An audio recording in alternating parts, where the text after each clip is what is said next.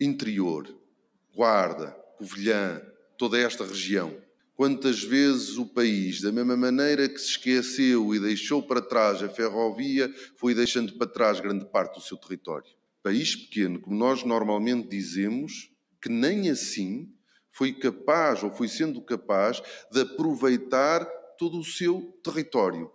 E se deu ao luxo de promover, incentivar, estimular, reforçar a concentração da população litoral do país. Viva! Este é o P24. Estamos de novo a bordo de um comboio numa viagem pela linha da Beira Baixa que nesta terça-feira teve a inauguração oficial do troço entre a Guarda e a Covilhã. Era um troço que estava encerrado há 12 anos tinha sido fechado para obras de modernização. Entretanto, veio a crise, até que, com o Plano Ferrovia 2020, a linha acabou por sofrer uma modernização. Teve os primeiros comboios a circular oficialmente neste domingo e nesta terça-feira tivemos a cerimónia oficial. É de certa forma também marcante porque marca a reabertura de um trajeto uma linha. Comigo nesta viagem está Carlos Cipriano, é jornalista do Público e que cobre habitualmente os assuntos relacionados com a ferrovia. Carlos Cipriano, o, qual é, é a importância desta ligação entre a Guarda e a Covilhã? É muito importante porque não é só a reabertura de um troço, é a reabertura de um troço que completa uma linha e que fecha uma malha, ou seja, isto permite pôr a linha da beira baixa em ligação com a linha da beira alta e, portanto, termos aqui uma redundância e termos aqui uma rede em vez da situação que existia antes, que era a linha da beira baixa que morria na Covilhã e não se ligava à beira alta na Guarda. Isto é muito importante porque permite uh, ter de futuro uh, serviços comerciais uh, da CP entre a beira baixa e a beira alta, permite, por exemplo, criar ligações de Castelo Branco, do Fundão, da Covilhã para a beira alta, para Coimbra e para o norte. E, portanto, vai, no fim de contas, fazer com que as ligações entre o, o Lisboa, o centro e o norte do país não se façam só pela linha do norte e possam também fazer-se pelo interior, cozendo o interior em termos ferroviários. Este é só mais um passo em que se faz justiça a uma população, justiça a um território, mas já agora em que se promove um desenvolvimento mais harmonioso do nosso país. Antes de tudo, P24. O seu dia começa aqui. Começa aqui. Esta é uma revolução muito importante. As vantagens são evidentes, embora esquecidas durante demasiado tempo. Transporte ferroviário é o meio de transporte mais barato para as famílias e para o país, mais limpo, do ponto de vista macroeconómico, mais interessante para o nosso território, para o nosso país que não tem petróleo, mas que produz energia renovável como poucos.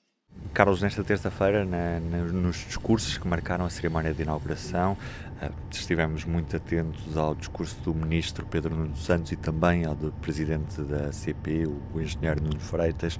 O que é que retiveste destes discursos? Que planos de futuro é que ficam para esta ligação e o que é que, o que, é que mais te despertou curiosidade? Eu penso que o mais importante do, do, evento de hoje terá sido o discurso do presidente da CP, eh, Nuno Freitas, que com o argumento de que estávamos a reabrir uma linha e com o argumento de que um, eh, o caminho de ferro não serve só para transportar passageiros, é também um poderoso instrumento no âmbito da coesão territorial, e com estes dois argumentos uh, chamou à Alissa a reabertura da linha do Douro entre Pocinho e Barca d'Alva. Portugal não se pode dar ao luxo de ter uma infraestrutura destas no Val do Douro, património da humanidade e uma das poucas marcas nacionais de alcance global desativada. Até porque, como ele referiu, o evento começou na Guarda e uh, o troço Pocinho Barca d'Alva, na margem esquerda do Douro, já pertence ao distrito da Guarda.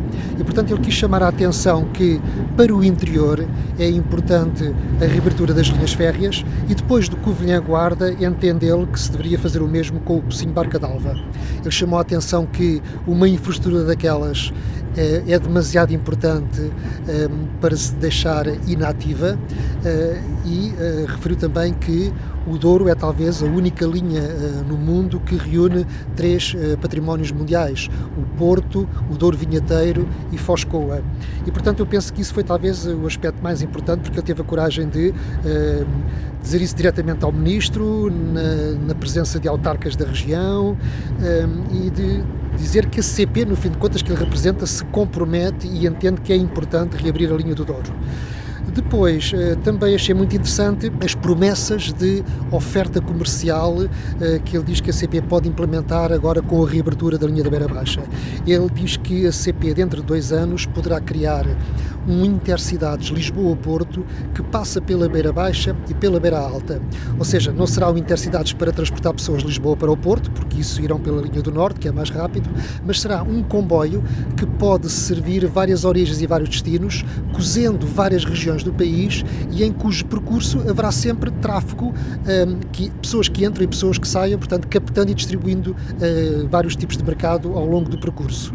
Ele falou também da ligação da Cova da Beira a Coimbra, porque sabe-se que há muitos estudantes, há muitas pessoas que vão por motivos de saúde que vão a Coimbra e, portanto, há aqui uma forte relação entre a Cova da Beira e Coimbra e prometeu também a criação de intercidades Castelo Branco, Coimbra, Castelo Branco e, portanto, achei que isso de facto são promessas muito importantes, só que todas essas promessas não vão poder ser para já, eh, só dentro de dois anos e porquê? Porque abrimos a beira baixa, mas vai fechar a beira alta.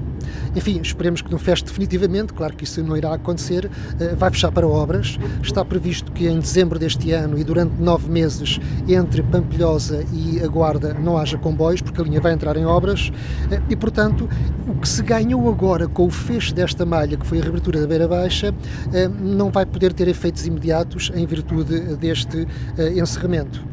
Terceiro ponto, já agora, seria também um, a intervenção do Presidente da Câmara da Covilhã, uh, Vítor Pereira. A verdade é que só deixa o carro em casa quem tem uma oferta comercial competitiva por parte da ferrovia. Infelizmente, a oferta comercial não tem correspondido uh, a estas necessidades e é difícil, se não mesmo impossível, a alguém que trabalhe, estude, vive numa das cidades da Beira Interior, usar a ferrovia no seu cotidiano. Vítor Pereira, que me surpreendeu porque é raro encontrar autarcas tão bem informados sobre uh, o caminho de ferro.